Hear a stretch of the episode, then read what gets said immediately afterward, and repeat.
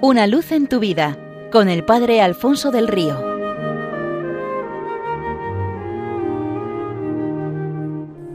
Un cordial saludo para todos los oyentes de Radio María desde el Seminario Diocesano de Getafe. Cuentan que en cierta ocasión un campesino estaba cavando un pozo. De repente su pala tropezó con un cofre, lo extrajo y al abrirlo contempló lo que nunca antes habría imaginado ver, el más fabuloso de los tesoros, diamantes, monedas de oro, joyas bellísimas, collares de perlas, esmeraldas y zafiros, un sinfín de objetos preciosos que harían las delicias de cualquier rey. Tras el primer momento de sorpresa, el campesino se quedó mirando el cofre y entendió que era un regalo de Dios, pero que eran tantas las riquezas que no podrían ser para él, porque él era feliz cultivando sus campos y tenía de sobra para vivir bien. Seguramente se trataba de un malentendido. Muy decidido cargó el cofre en una carretilla y tomó el camino hacia el santuario más famoso de la región para devolvérselo a Dios. A poco de iniciar el camino encontró una mujer llorando. Estaban a punto de desahuciarla, y lo peor era que no tenía dinero ni siquiera para alimentar a sus hijos que llevaban días sin comer. El campesino se compadeció y pensó que a Dios no le importaría que cogiera algo del cofre para ayudarla, y así lo hizo. Más adelante se encontró con un carromato parado en medio del camino.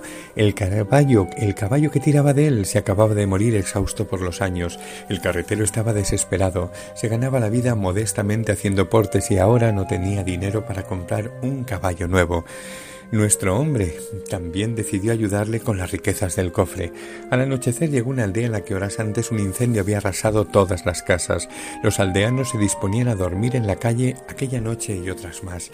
El campesino se quedó con ellos ese día y a la mañana siguiente les dejó riquezas suficientes como para reconstruir la aldea de nuevo. Y así iba recorriendo el camino encontrando en cada tramo gente con problemas. Fueron tantas las personas a las que ayudó que cuando faltaba poco para llegar al santuario, solo le quedaba un diamante. Sería lo único que devolvería a Dios. Pero este también le duró poco porque cayó enfermo de unas extrañas fiebres y una familia le acogió y le cuidó. Como pago les entregó el diamante que, les, que le quedaba.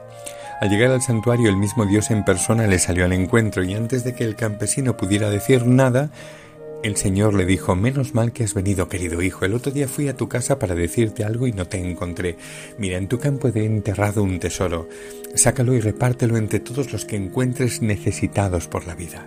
El Evangelio nos cuenta que Jesús reclutó a dos parejas de hermanos pescadores del lago de Galilea para entregarles un tesoro, su presencia, su misión, su Evangelio, sus sacramentos, su iglesia, y para confiarles una tarea, pedirles que con este tesoro enriqueciesen la vida de todos los hambrientos y sedientos de Dios del mundo entero y de la historia.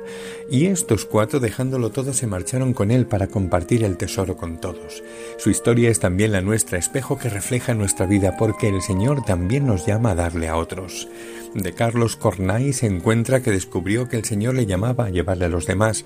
Así se lo dijo a sus padres y el día que iba a coger el tren para marchar al seminario, los padres, queriéndoselo impedir, se tumbaron a lo ancho del camino. Carlos, emocionado pero decidido, saltó por encima de ellos y se subió al tren con el corazón desgarrado.